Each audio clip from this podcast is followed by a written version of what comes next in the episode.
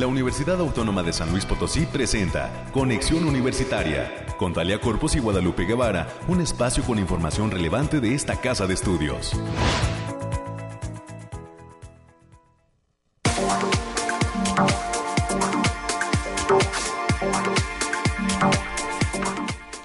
Llegamos al jueves, hoy es 23, perdón, 25, 25 de enero del año 2024. Muy buenos días a todas las personas que están ya en la sintonía de Conexión Universitaria. Soy Talia Corpus y a nombre del equipo que hace posible este esfuerzo de comunicación, les doy la bienvenida y les pido que se queden con nosotros, por favor, hasta las 10 de la mañana. Muchos saludos a quienes están sintonizando en la radio tradicional a través de la señal del 88.5 de FM, del 1190 de AM, que tienen como sede la ciudad de San Luis Potosí y nos permite llegar a diferentes rincones de la zona metropolitana y también al 91.9 FM con sede en Matehuala y señal eh, que es replicada en diferentes municipios del altiplano potosino. Hasta allá llegamos, así como al sur del estado de Nuevo León. En internet, usted ya sabe que nos puede escuchar a través de la página web radio y televisión.uslp.mx. En formato diferido, estamos en el podcast de Spotify. Ahí nos encuentra en el canal La UASLP donde eh, todos los días de lunes a viernes colocamos también este eh, espacio de noticias. Gracias por su apoyo al productor Efraín Ochoa, también a Ángel que nos acompaña en los controles técnicos como parte del equipo de radio y televisión USLP y no olvide que tenemos líneas de comunicación. El 444-826-1347 es el número directo a esta la cabina de conexión universitaria que transmite en vivo desde el corazón del centro histórico de la ciudad de San Luis Potosí en Radio Universidad.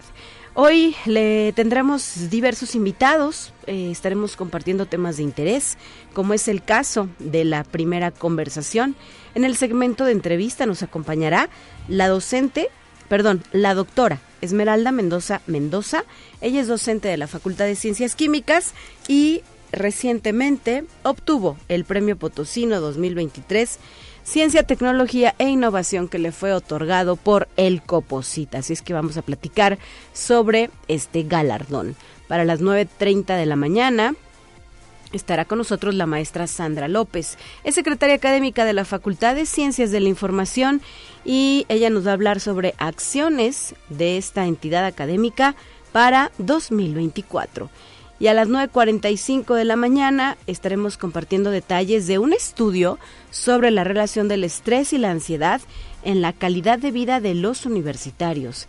En este sentido, estarán eh, platicando eh, justamente sobre este tema la doctora Carolina Ortega, quien es secretaria académica de la Facultad de Enfermería y Nutrición, y el licenciado Irving Ibarra, alumno de la Maestría en Salud Pública de nuestra Facultad de Enfermería y Nutrición. Estos son los temas eh, que estaremos abordando durante los siguientes minutos y con los cuales daremos forma a la emisión de este jueves, lo decíamos ya, 25 de enero de 2024. Son ya las 9 de la mañana con 7 eh, minutos y nos vamos ahora con la primera sección, el clima.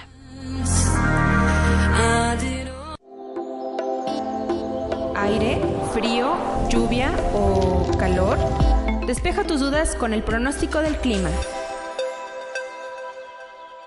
Revisemos el clima por regiones para San Luis Potosí. El día de hoy en la zona altiplano se espera una máxima de 24 y una mínima de 11 grados centígrados.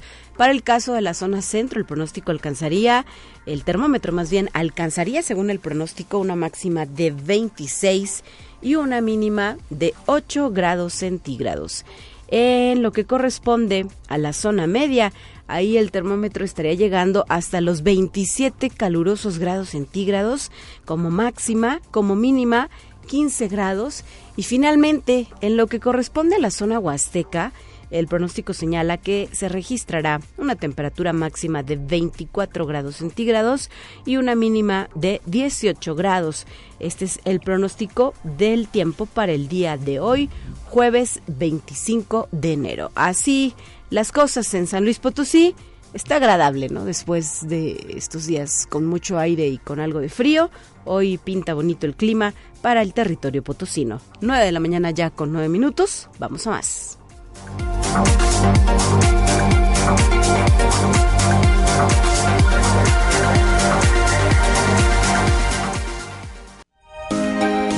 Escuche un resumen de Noticias Universitarias.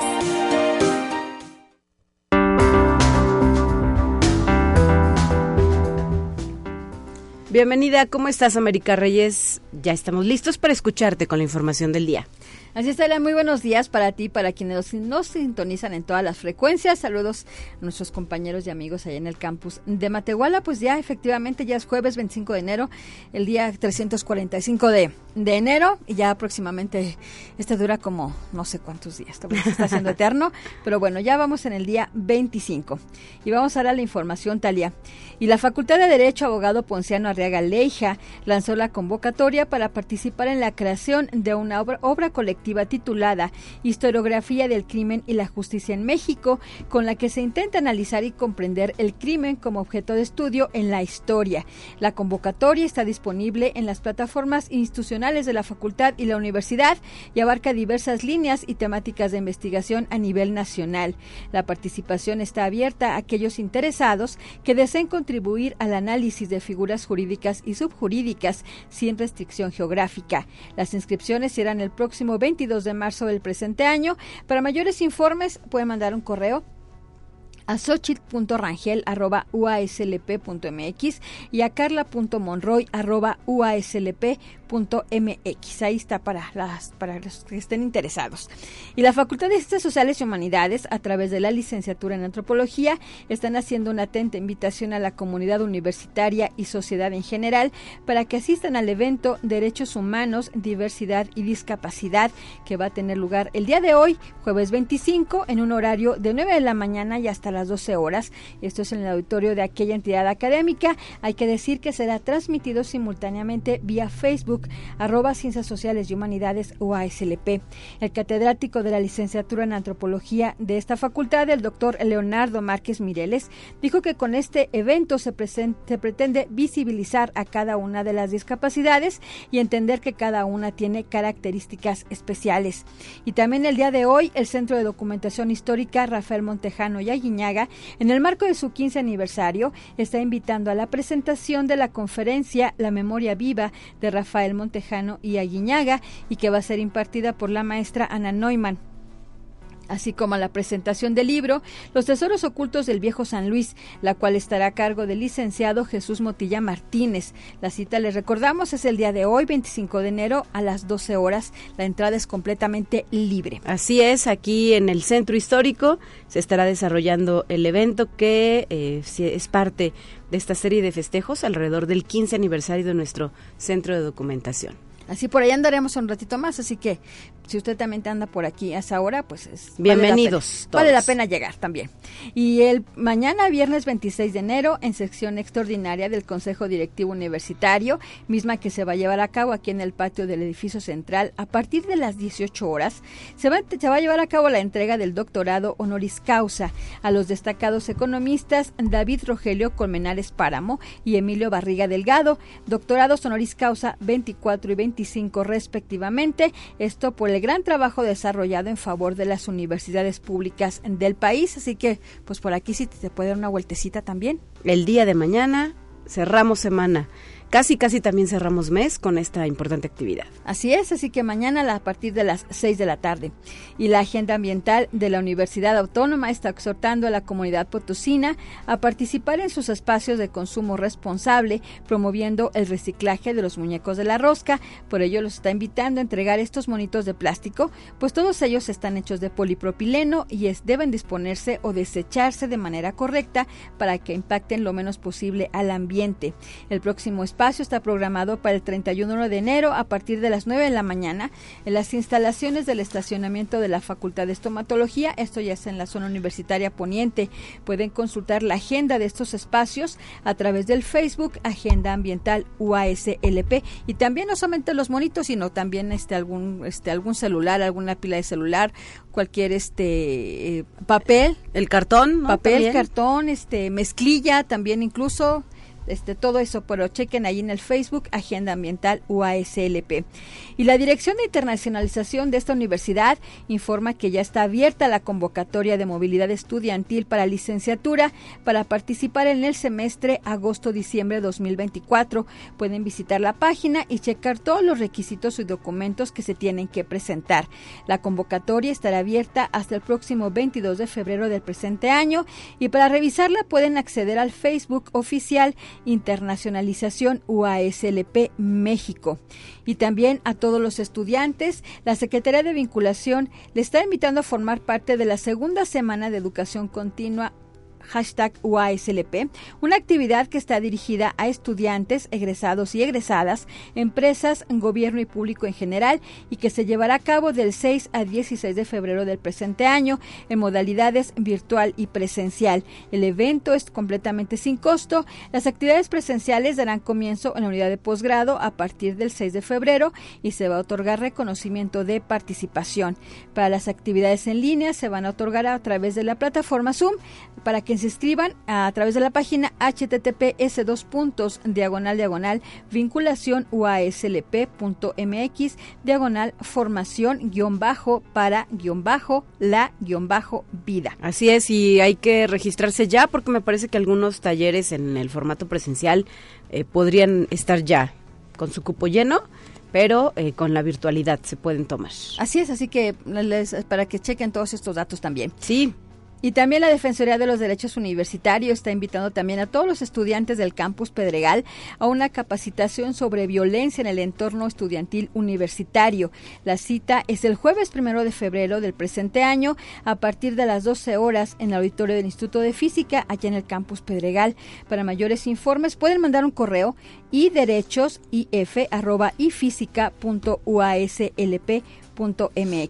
y bueno, y les recordamos que ya están abiertas las prescripciones a, a, partir del 22 de enero y hasta el 31 de mayo. Todavía tienen esta oportunidad. Así que, y en ese tenor, para que vengan a conocer la oferta educativa de esta casa de estudios, donde se va a llevar a cabo los días 2 y 3 de febrero, aquí en el patio del edificio central, Álvaro Obregón, número 64, aquí enfrentito de Fundadores. Eh, esto va a ser, en, el día viernes va a ser de 9 de la mañana y hasta las 6 de la tarde, y el sábado de 9 y hasta las 4 de la tarde, así que es una excelente oportunidad para que conozcan de viva voz todo, todas las carreras que se imparten aquí en esta casa de estudios. Así es, América. Recordar que es una actividad también de entrada libre, no tiene ningún costo y se va a replicar además en todos nuestros campus. Después de San Luis Potosí nos vamos a Salinas de Hidalgo el día 6 de febrero, que será martes. Allá eh, la Feria de las Carreras tendrá un horario de 10 de la mañana a 4 de la tarde en la plaza principal para la gente que nos está escuchando en el Altiplano Potosino. Y en Matehuala, el día miércoles 7. Ahí será así en las instalaciones de la UAMRA de nuestro campus Matehuala de 9 de la mañana a 5 de la tarde. Y ya después, la semana de los días 12, 13 y 14 de febrero, estaremos en Río Verde, Tamazunchale y Ciudad Valles, llevando a cabo la promoción en voz de estudiantes, en voz de docentes e investigadores por supuesto, también estarán presentes los directivos de eh, pues nuestra oferta educativa UASLP, que recién, como lo señalabas, ha iniciado este proceso de preinscripción, esperando además que de esta manera las y los jóvenes tomen una decisión informada respecto a, los, a lo que les podría esperar cuando elijan tal o cual carrera y pues esto también nos ayuda a que no tengamos bajas porque pues no era lo que esperaban, ¿no? Mm, así es, y mientras tanto, pues también les, recordamos el link para que puedan acceder y se puedan preinscribir http dos puntos diagonal diagonal aspirantes.uaslp.mx. Les recordamos que todo el proceso de preinscripción es de manera virtual. Así es, lo único que son presenciales ya es eh, pues la presentación de exámenes, tanto psicométrico como de conocimientos que se llevará a cabo en el mes de julio. Así es que por lo pronto a tener listos los papeles, los documentos e iniciar sesión con su correo electrónico que usen no vayan a poner uno del que no se sabe la contraseña, porque entonces sí sería un problema. Y eh, que ha sucedido, ¿eh? Y eh, pues a estar atentos a los avisos que se lancen a través de su sesión en el portal de aspirantes.uslp.mx. Así es. El Instituto de Investigación en Comunicación Óptica, el ICO, está invitando a los interesados en participar del curso Introducción a Python para Ciencia de Datos, que se impartirá a través de la plataforma Google Meet y que estará a cargo de la, de la doctora Lucy Estefanía Tapia Rodríguez. El comienzo del curso será a partir del 12 de febrero y hasta el 20 de marzo del presente año. La fecha límite de registro y pago será el 16 de febrero. Para mayores informes pueden mandar un correo a cursos y servicios arroba ico con doble o bien al teléfono 4448 250183. La extensión es la 106. Y ya para concluir, Talia, la comunidad científica del Instituto de Física está invitando a todos los interesados en la ciencia para que acudan a la explanada del recinto el próximo 9 de febrero del presente año a celebrar el Día Internacional de la Mujer y la Niña en la Ciencia, donde se van a destacar los logros excepcionales de las investigadoras con la idea de inspirar a futuras generaciones a explorar la pasión por la investigación y la innovación. Acompáñenos en la explanada del Instituto de Física de esta casa de estudios, allá en el campus Pedregal, en un horario de 11 de la mañana y hasta las 2 de la tarde. Muy bien, pues gracias por el reporte que nos has ofrecido el día de hoy, América Reyes. Mañana vuelves para cerrar la semana bien informados. Así es, vende para todos, cuídese. Son ya las 9 de la mañana con 19 minutos y por ahí habíamos recibido una llamada del público. Eh, específicamente hay una persona interesada en este seminario taller que se llama Monitoreo de Medios y Participación Ciudadana Juvenil. Es un evento que será realizado por diferentes facultades como son Ciencias de la Comunicación, la Facultad de Derecho, la de Contaduría y Administración y la de Economía. Este seminario taller arranca el próximo primero de febrero, termina el día 2 de marzo, son 10 sesiones, 50 horas en total con valor curricular y eh, tiene una inversión de 650 pesos. Si desea más información, puede pedirla al correo electrónico eanguian.uslp.mx o por teléfono al 444-856-4580. O de igual forma, en la página de Facebook de la Facultad de Ciencias de la Comunicación. Así es que eh, gracias a la persona que solicitaba más informes, ahí está ya el detalle del seminario taller, monitoreo de medios y participación ciudadana juvenil. Son ya las 9 de la mañana con 20 minutos y vamos a continuar. Tenemos una entrevista ya lista para usted. Te presentamos la entrevista del día. 9 de la mañana ya con 20 minutos y nos acompaña en la cabina de conexión universitaria la docente de la Facultad de Ciencias Químicas, doctora Esmeralda Mendoza Mendoza. Bienvenida, doctora, qué gusto tenerte por aquí. Buenos días. Gracias, gracias, buenos días y gracias por la invitación. Un gusto compartir unos minutos con los Radio Escucha. Así es, eh, justo alrededor de lo que fue, me imagino, pues un evento importante durante 2023, como es la obtención de este premio potosino Ciencia, Tecnología e Innovación que te fue otorgado por el COPOSIT, específicamente en el caso de la categoría de Ciencias de la Ingeniería como investigadora joven. ¿Qué se siente, no? ¿Qué, qué eh, representa para ti, para tu trayectoria, lograr este galardón? Sí, eh, realmente es, fue un momento bastante emotivo y, y, estoy muy contenta. Es un orgullo recibir este galardón, que es el máximo eh, premio estatal que, que, puede recibir un investigador. Eh, bueno, donde se evalúa tu trayectoria científica, la formación de recursos humanos, la docencia, este, pues bueno, para investigadores que, que nos dedicamos a, a, resolver problemáticas estatales. Entonces, pues es un honor, estoy muy contenta este, por, ese, por ese premio. ¿Es la primera vez que te postulas o ya habías estado antes? Sí, la verdad es que una de una, sí, fue la primera ocasión. De hecho, vi la convocatoria y una semana antes dije, bueno, pues creo que tengo los los requisitos, la actitud y las ganas. Este, además, algo que me gustó de la convocatoria es que decía, pues que eh, resolvieras o trabajaras en temas eh, de problemáticas estatales y creo que es algo bastante bueno desde mi llegada a San Luis Potosí porque no soy de, del estado, Ajá. pues he concentrado mi conocimiento, mis habilidades, mi, este, mis capacidades. Tu talento como investigadora. Sí, sí, este, en resolver esta clase de problemáticas. Y platícanos entonces sobre tu trayectoria. Nos dices, no soy de San Luis. ¿Hace cuánto que perteneces a la institución? Sí, este, yo llegué en noviembre del 2017 aquí a San Luis Potosí. Entonces, en el año pasado cumplí seis años en, en el estado, en la ciudad. Me encanta, me parece una ciudad muy bonita. ¿Y cómo llegaste? ¿Cuál es tu historia? Sí, sí, mira, este, yo estudié eh, ingeniería en materiales en, en Tec Morelia. Después hice la maestría y doctorado en Simvestab Saltillo. Ok. Y después un postdoctorado en SICA, un centro con ACID, y bueno, después apliqué al programa Investigadores por México, anteriormente llamado Cátedras CONACID. Sí. Y bueno, entonces eh, CONACID me comisionó a la Facultad de Ciencias Químicas desde hace seis años y pues bueno, estoy muy contenta y bastante bien acogida con esta dependencia. ¿Y qué encontraste a tu llegada en la Facultad de Ciencias Químicas? ¿Qué te hace, bueno, la gente no te, no te ve, te está escuchando, yo te veo una sonrisa así contenta, feliz, emocionada. Eh, ¿Cómo sentiste este arribo a la facultad? Sí, sí, la verdad es que, que me he sentido muy acogida, muy contenta. Al grupo al que llegué, eh, del doctor Roberto Leiva, siempre me ha tratado bastante bien, sus colaboradores. Eh, opera diferente una universidad este, autónoma desde el punto de vista de centros de investigación, porque mi trayectoria ha sido en centros con ACID. Sí. pero la verdad es que bastante, bastante bien, es un ambiente muy padre, es de las dependencias más importantes en investigación en esta universidad y vaya, la universidad es la tercera más importante del país, entonces estoy muy muy contenta, siempre con un con buen buen ambiente. Eh, yo creí que me iban a cambiar la vida este, enviándome para acá, pero la verdad es que estoy muy contenta. Fue para bien entonces este sí, cambio. por supuesto. Y platícanos sobre tu trayectoria. ¿Cuáles son esos temas en los que te has enfocado dentro de la investigación? los que te apasionan, los que te interesan. Cuéntanos un poco. Sí, sí, mira, eh, realmente mi formación es el diseño de protocolos de síntesis que permitan obtener nanomateriales con eh, multifuncionalidad. Entonces, estos procedimientos eh, buscan el cuidado ambiental, es decir, que sean de química verde.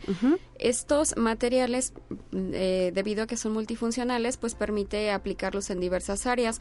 En mi caso, mi expertise es trabajar con temas de remediación ambiental, tratamiento de agua, producción de hidrógeno limpio eh, y también en temas de salud para frenar la resistencia por ahí bacteriana. Entonces, diseñamos los materiales por protocolos responsables, pero no seguimos recetas de nadie, sino eh, elaboramos nuestra propia eh, metodología.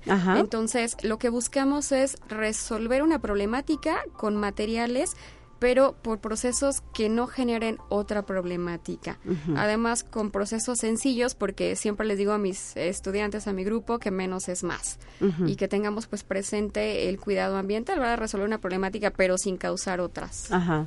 ¿Y como qué tipo de problemáticas se resuelven con estas investigaciones que ustedes sí, en el, en el, tema de, de, salud, la resistencia bacteriana, sabemos que ahora las, las, las eh, bacterias ya presentan resistencia a los antibióticos, entonces diseñamos materiales eh, y hacemos sinergias con antibióticos para eh, que tengan mejor respuesta. Hacemos coberturas también este, eh, poliméricas con nanopartículas para heridas de personas con diabetes. Temas muy importantes además, ¿verdad? Vigentes. En el tema de, de, de agua contaminada, trabajamos con la remoción de contaminantes emergentes, fármacos, pesticidas, surfactantes, que no están regulados y preocupan porque causan afecciones a la salud. Entonces utilizamos tecnologías verdes, también la fotocatálisis heterogénea y también hacemos reducción de metales pesados a estados de oxidación menos tóxicos. Eh, producción de hidrógeno, pues utilizamos estos materiales fabulosos, fantásticos, multifuncionales y hacemos la división de agua para generar hidrógeno limpio.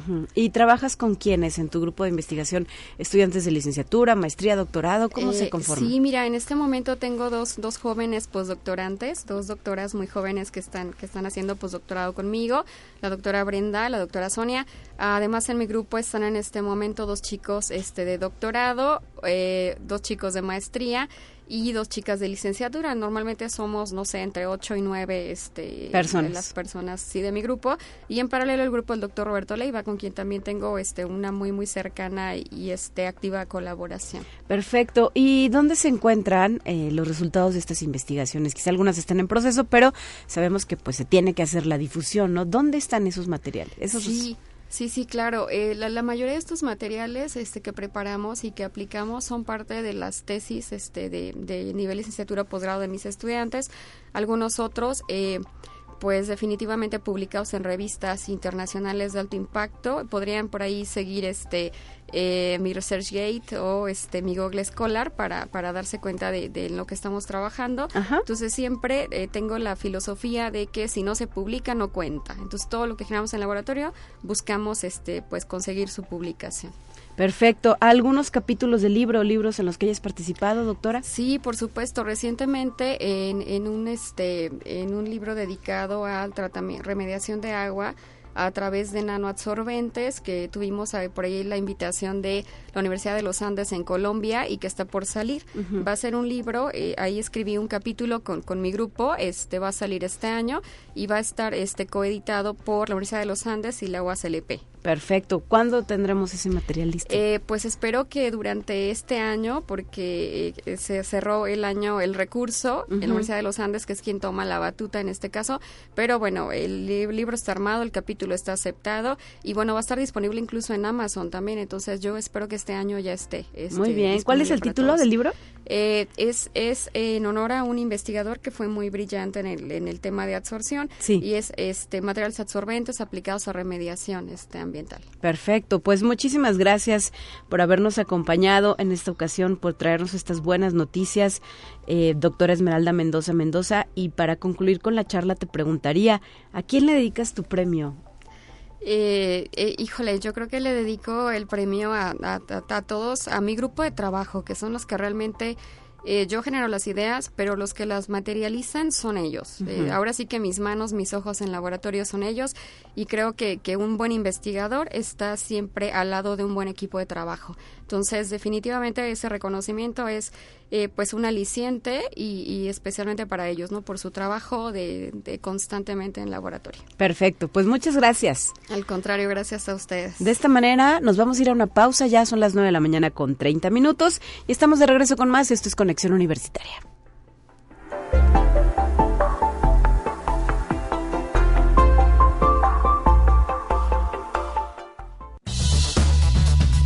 Vamos a una breve pausa. Acompáñanos.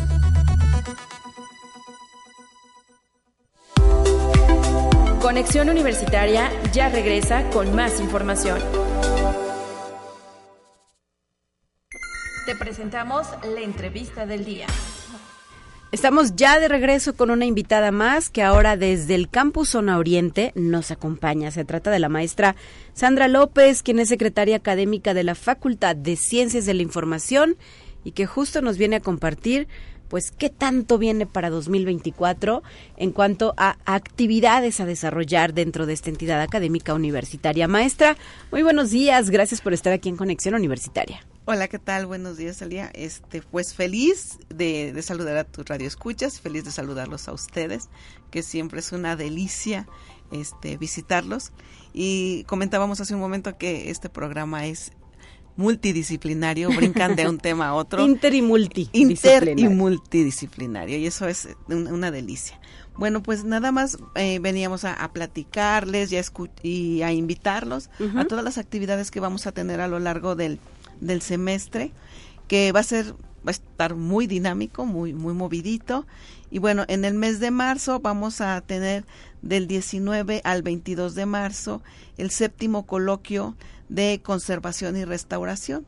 Este, este evento es en conjunto con la UNAM y este bueno todos aquellos que estén trabajando en unidades de información que necesiten o que les gustaría actualizarse en relación a conservación y restauración, pues bueno, va, son bienvenidos. Son bienvenidos. Ya, ¿cuándo abrirían inscripciones para este, este coloquio? Pues a partir del próximo mes de febrero estaremos eh, eh, en esto. ¿Y tendrá algún costo? Eh, esto todavía sí, pero una cuota, de una cuota de recuperación nada más. Muy bien.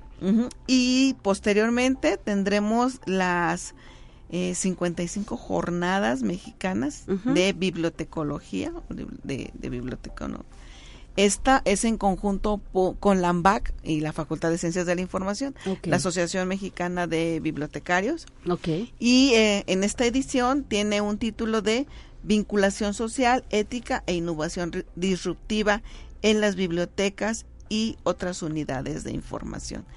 Este evento será del 19 de abril al 3 de mayo. Están invitados eh, pues todos los que estén trabajando en unidades de información, ya sean profesionales o no.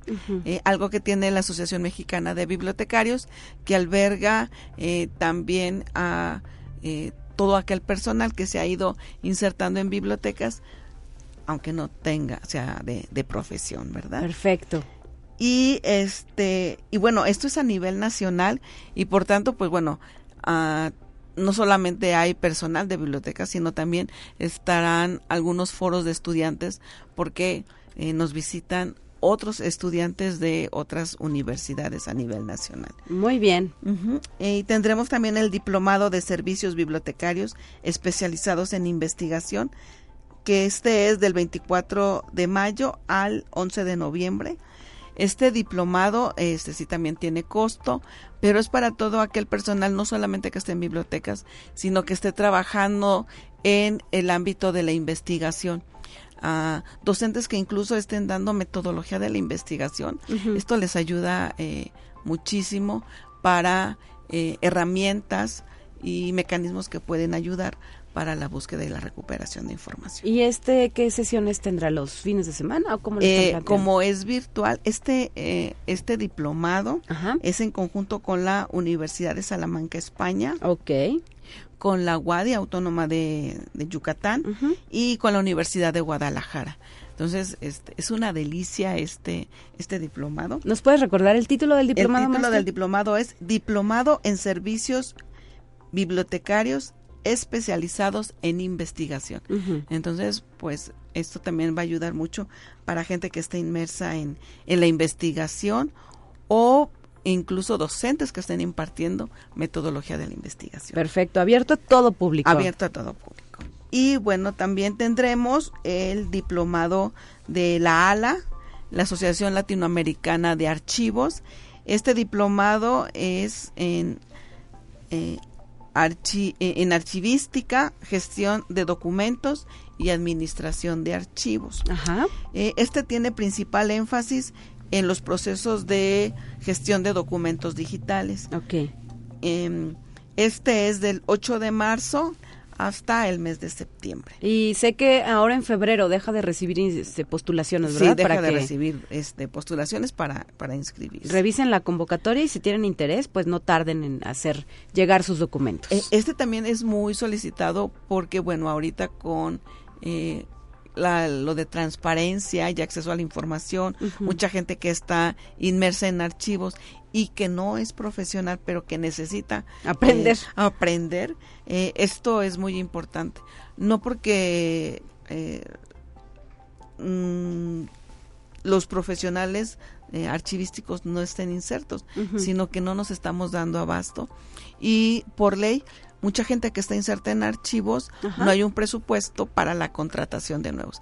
Entonces están capacitando al personal que ya está eh, inserto en algunas secretarías o en diferentes niveles de gobierno. Perfecto, pues recordar, este también es virtual, ¿verdad? Eh, este también es virtual. Sí. Y como es eh, con la Asociación Latinoamericana de Archivos, pues bueno, esto es en conjunto con diferentes países dependiendo de quienes estén impartiendo el mismo. Perfecto. Y bueno, también a lo largo del semestre tendremos el Día Internacional del Libro, que es el 12 de abril, también que tendremos algunos eventos más chiquitos debido a toda esta actividad que tendremos, y pues el Día del Archivista, que es el 27 de marzo. 27 de marzo, muy bien. ¿Estas son algunas de las actividades del primer semestre o ya es todo el año? Eh, bueno, nada más de este primer semestre, de este primer periodo, no todo el año. Todavía nos falta mucho por concretar, pero eh, sí queríamos dar eh, a conocer estas actividades, sobre todo, bueno, las jornadas mexicanas que eh, generalmente eh, hacía ya tiempo que no nos, no nos tocaban aquí en San Luis Potosí. Eh, en muchas de las ocasiones toca en playa o en algunos pueblos mágicos. Ha tocado en Morelia, en Zacatecas, pero yo creo que wow, San Luis Potosí no le pide nada a nadie. No, no, no. Y aparte, pues me imagino que vendrán que un centenar de personas, sí, se reúne una cantidad Se reúne una gran cantidad de, de, profesionales de, de, la información. Y como es a nivel nacional, incluso vienen bibliotecarios de otros países, pero eh, aman tanto la disciplina que están, son asociados de, de la AMPAC. Perfecto. Y eh, a todo esto, maestra, pues recordar que también son parte ya de nuestro periodo de preinscripción. Sus dos carreras sí. están abiertas y como opción. Ah, dime, platícame. Bueno, pues ahorita estamos con la, la, inscripción. Eh, estamos eh, promocionando ampliamente gestión documental y archivística por este sentido que nos están eh, solicitando muchos estudiantes en el aspecto de servicio social, prácticas profesionales, eh, incluso para la inserción laboral. Eh, no tenemos, no nos estamos dando abasto. Entonces, yo creo que esto es una buena oportunidad para los chicos que aún no han decidido qué estudiar, que digan, ¿cómo qué estudio? ¿Dónde voy a poder encontrar trabajo?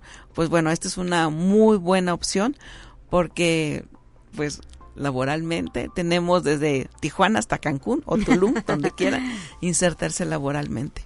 Porque Muy bien. mucho trabajo. Recuérdanos el nombre de la carrera. Eh, licenciatura en Gestión Documental y Archivística de la Facultad de Ciencias de la Información. Estamos en Campus Oriente, Avenida Industrias 101. Y si alguien quiere visitarnos, con mucho gusto lo atendemos. Eh, estamos teniendo a lo largo del semestre cada mes un puertas abiertas donde este, les platicamos en qué consiste la disciplina, les damos un recorrido por la misma, por el campus, revisan los laboratorios, cuáles son las actividades este, más importantes o que, que nos resaltan. Perfecto. Bueno, pues esta es una de las opciones de estudio dentro de nuestra UASLP. Recuerden visitar el sitio aspirantes.uaslp.mx para iniciar su trámite de preinscripción virtual. Muchísimas gracias, maestra Sandra, por haber estado con nosotros. Esta Muchas gracias a ustedes por invitarnos y por recibirnos. Hasta la próxima. Hasta la próxima. Gracias. Nos vamos a nuestra siguiente sección, 9 de la mañana ya con 42 minutos. Volvemos enseguida.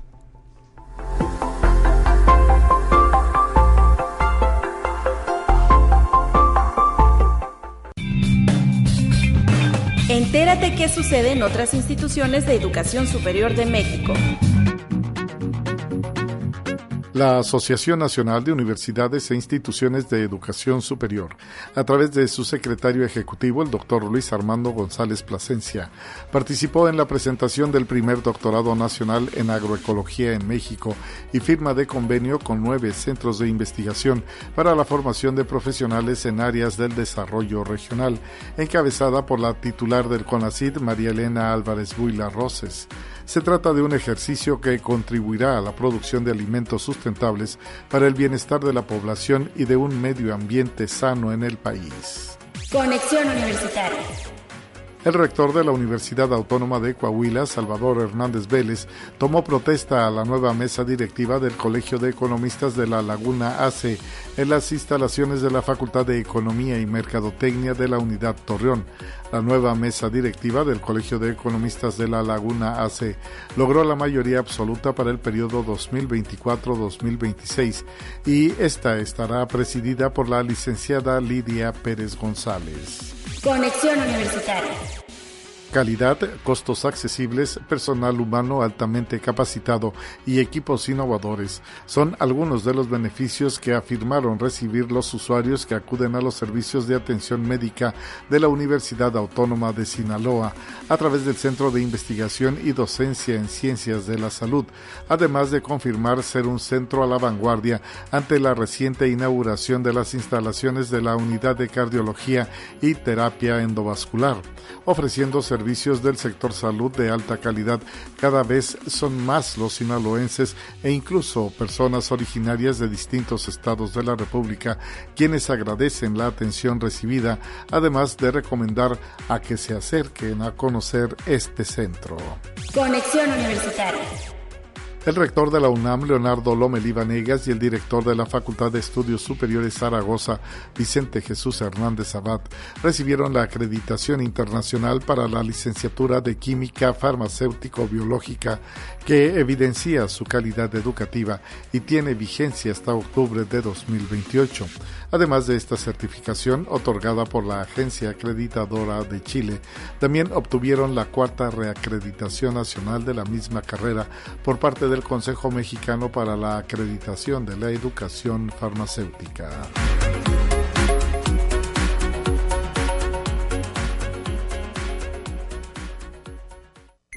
Te presentamos la entrevista del día.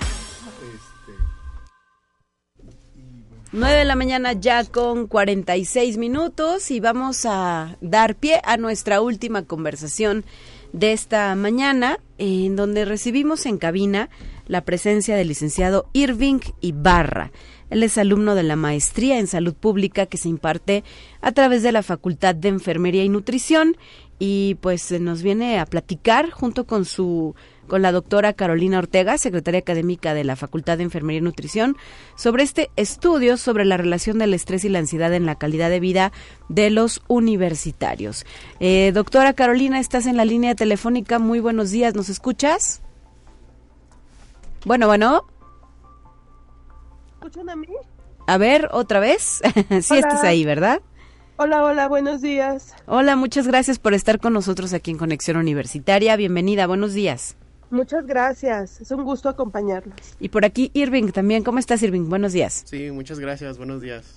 Eh, la intención es que nos compartan detalles sobre este estudio. Doctora, adelante por favor con la información que nos quieras brindar.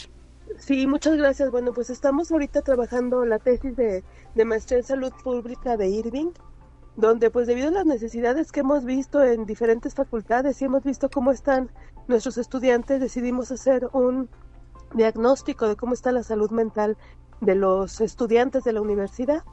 Eh, al momento hemos invitado a los estudiantes de, diferentes facultades, de la Facultad de Enfermería, principalmente de Enfermería y Nutrición, y, y estamos ya con la prueba piloto, pero ahora la idea es que todos los estudiantes de la universidad puedan participar con nosotros en este proyecto que nos dará información para conocer ¿Cómo están los estudiantes en cuanto a ansiedad, estrés, depresión y su calidad de vida?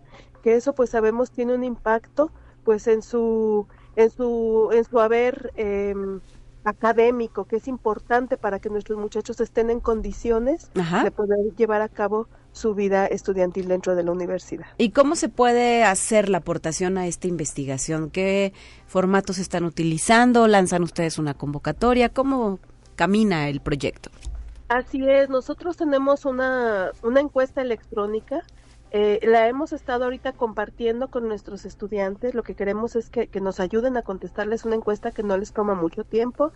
Estamos usando instrumentos validados que pueden utilizar, que pueden contestar en línea en unos minutos, terminan de contestarla y pues eso nos da información. Se están usando instrumentos que están validados por la Organización Mundial de la Salud para sacar distintas áreas que pueden afectar la salud de los jóvenes. Muy bien, y me imagino que este proyecto es justamente de Irving Ibarra, ¿verdad?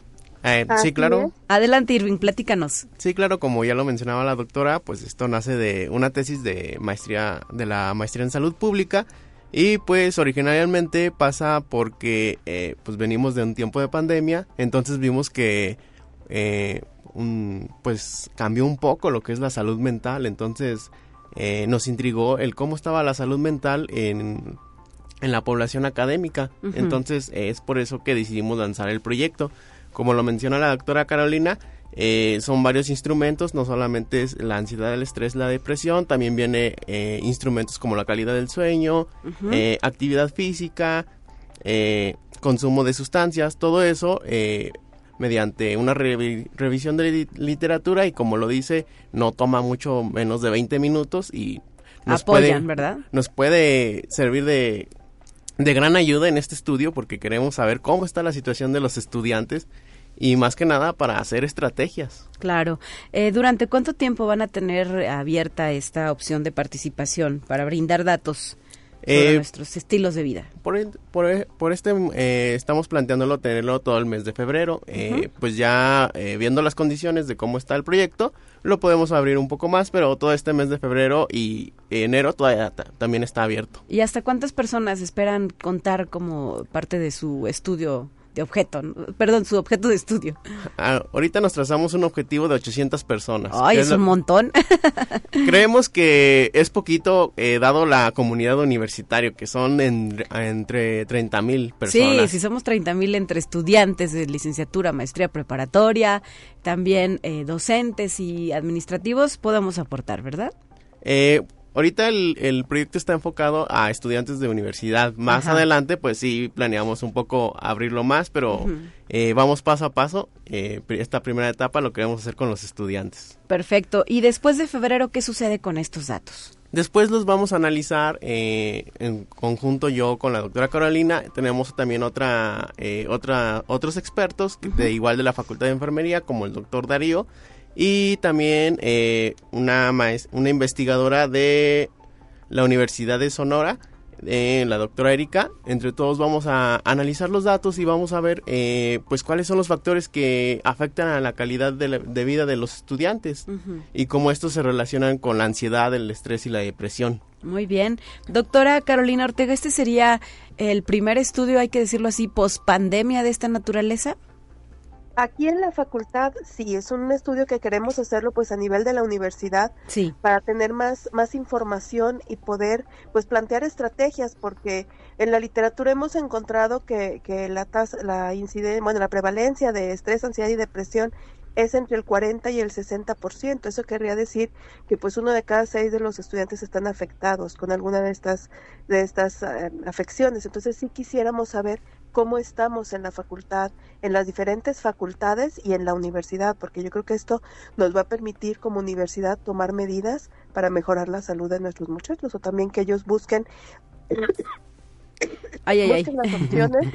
Ajá busquen las opciones pues, para mejorar su salud mental, porque esto les va a beneficiar a corto, a mediano y a largo plazo. Muy bien, eh, me imagino que eh, va ligado a tus estudios. ¿En qué año vas ya de la maestría? ¿Son dos años o tres? Eh, dos años. este ya es mi último año. Entonces, tienes que terminar. Ya, sí, ya. Este, este semestre pues ya tenemos que terminar el estudio con todo el análisis y el informe y pues vamos a ver qué, qué nos arroja. Claro, y estos resultados estarían listos este mismo año, me imagino. Sí, claro.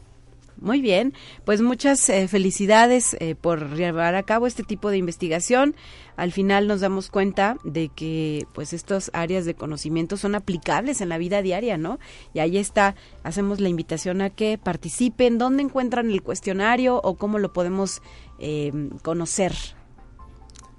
sí, claro, también si le vamos a pedir eh, el apoyo para que nos puedan este, brindar el espacio para compartir la liga, para que los estudiantes puedan eh, acceder a ese, a ese cuestionario. Claro que sea a través de Microsoft Forms. Muy bien, en Microsoft Forms, allí va a estar el cuestionario y entonces nos lo mandan y nosotros lo ponemos ahí también en la página de Conexión Universitaria en Facebook para que los estudiantes universitarios puedan contestar y participar. Doctora Carolina Ortega, muchas gracias por estar con nosotros. ¿Algo más que quiera agregar antes de despedirnos? Muchas gracias a ustedes y esperemos que dentro de poco les podamos ir a mostrar los resultados de, la tesis de Irving para que vean pues cómo estamos en salud mental con nuestros estudiantes de la universidad. Muchísimas gracias. Gracias y eh, estamos en contacto. Hasta la próxima. Gracias, hasta luego. Irving Ibarra, muchas gracias por haber estado con nosotros. ¿Eres licenciado en enfermería? En psicología. En psicología, en psicología, y estás estudiando esta maestría en, ciudad, en salud, pública. Muy bien, bueno, pues muchas gracias por haber venido. Muchas gracias por la invitación. 9 de la mañana ya con 54 minutos, tenemos lista la última sección de esta mañana, los temas de ciencia. Soy Talia Corpus y me despido a nombre del equipo que hace posible este esfuerzo de comunicación institucional, Conexión Universitaria, mañana de regreso, Guadalupe Guevara, en la conducción de este espacio de noticias. Hasta la próxima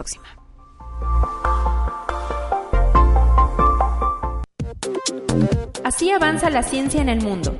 Descubre investigaciones y hallazgos que hoy son noticia.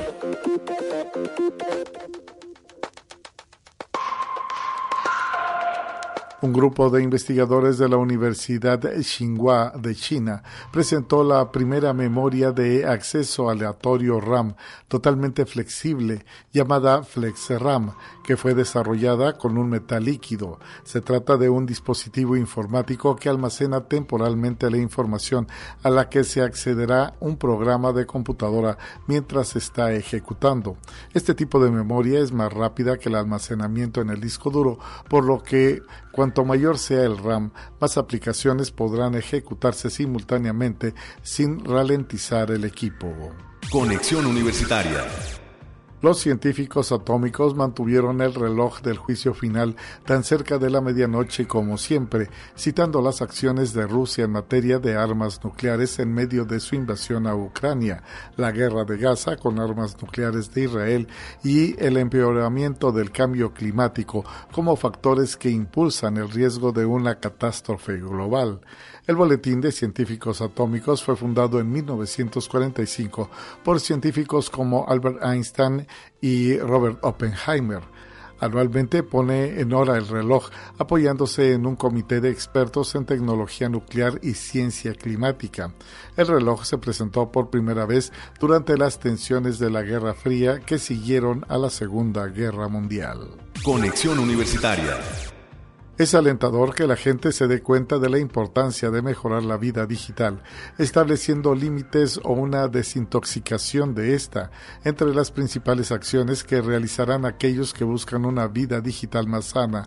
Así destaca que un 22% reducirá el tiempo de pantalla como parte de su rutina, 14% utilizará contraseñas más seguras, 11% recurrirá a Internet para hacer más rentable su dinero, 10% será más consciente de los enlaces en los que hagan clic y 8% tratará de no dormirse usando el smartphone. Una encuesta realizada por la empresa de ciberseguridad a más de 5.500 adultos de entre 18 y 64 años en seis países encontró que 46% de los usuarios se ha propuesto mejorar su vida digital este 2024. Conexión Universitaria. La empresa Wi-Fi Alliance desarrolló el nuevo estándar Wi-Fi 7, que a partir de este año ya cuenta con certificación y comenzará a impactar a la industria. El Wi-Fi 7, basado en el estándar IEEE 802.11b destaca porque utiliza un ancho de banda de 320 MHz y una tecnología llamada Multilink Operation, la cual permite que la conexión Wi-Fi agregue velocidades de canal y alivie la interrupción del enlace en entornos congestionados. Lo anterior se traduce en que los usuarios podrán tener una experiencia de juego óptima al contar con la máxima resolución y mínima latencia, mayor calidad 4K y 8K en el consumo de video, videoconferencias sin cortes y de buena calidad, rápida transmisión de datos y conexión de múltiples dispositivos de manera simultánea que se ejecutan de manera más eficiente.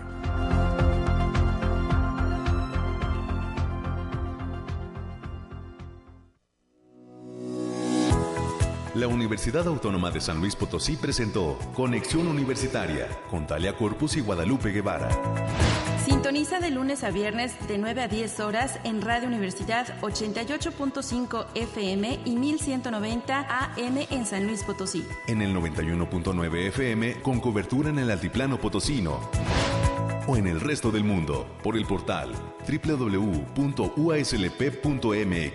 y la app UASLP de descarga gratuita.